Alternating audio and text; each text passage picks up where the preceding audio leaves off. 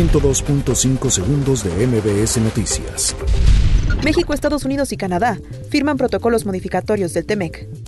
Esta mañana fue revelada una acusación por parte del Tribunal Federal de Brooklyn contra el ex titular de la Secretaría de Seguridad Pública, Genaro García Luna.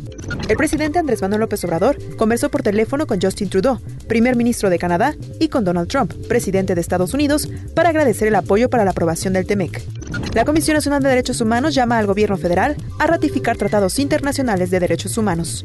La bancada morena en la Cámara de Diputados promueve una iniciativa de reforma a la Ley General para la Prevención y Gestión Integral de los Residuos, cuyo propósito es implementar la reducción de esos materiales desde la propia fabricación. Trasladan a penal federal a 10 implicados en ataques en Villa Unión.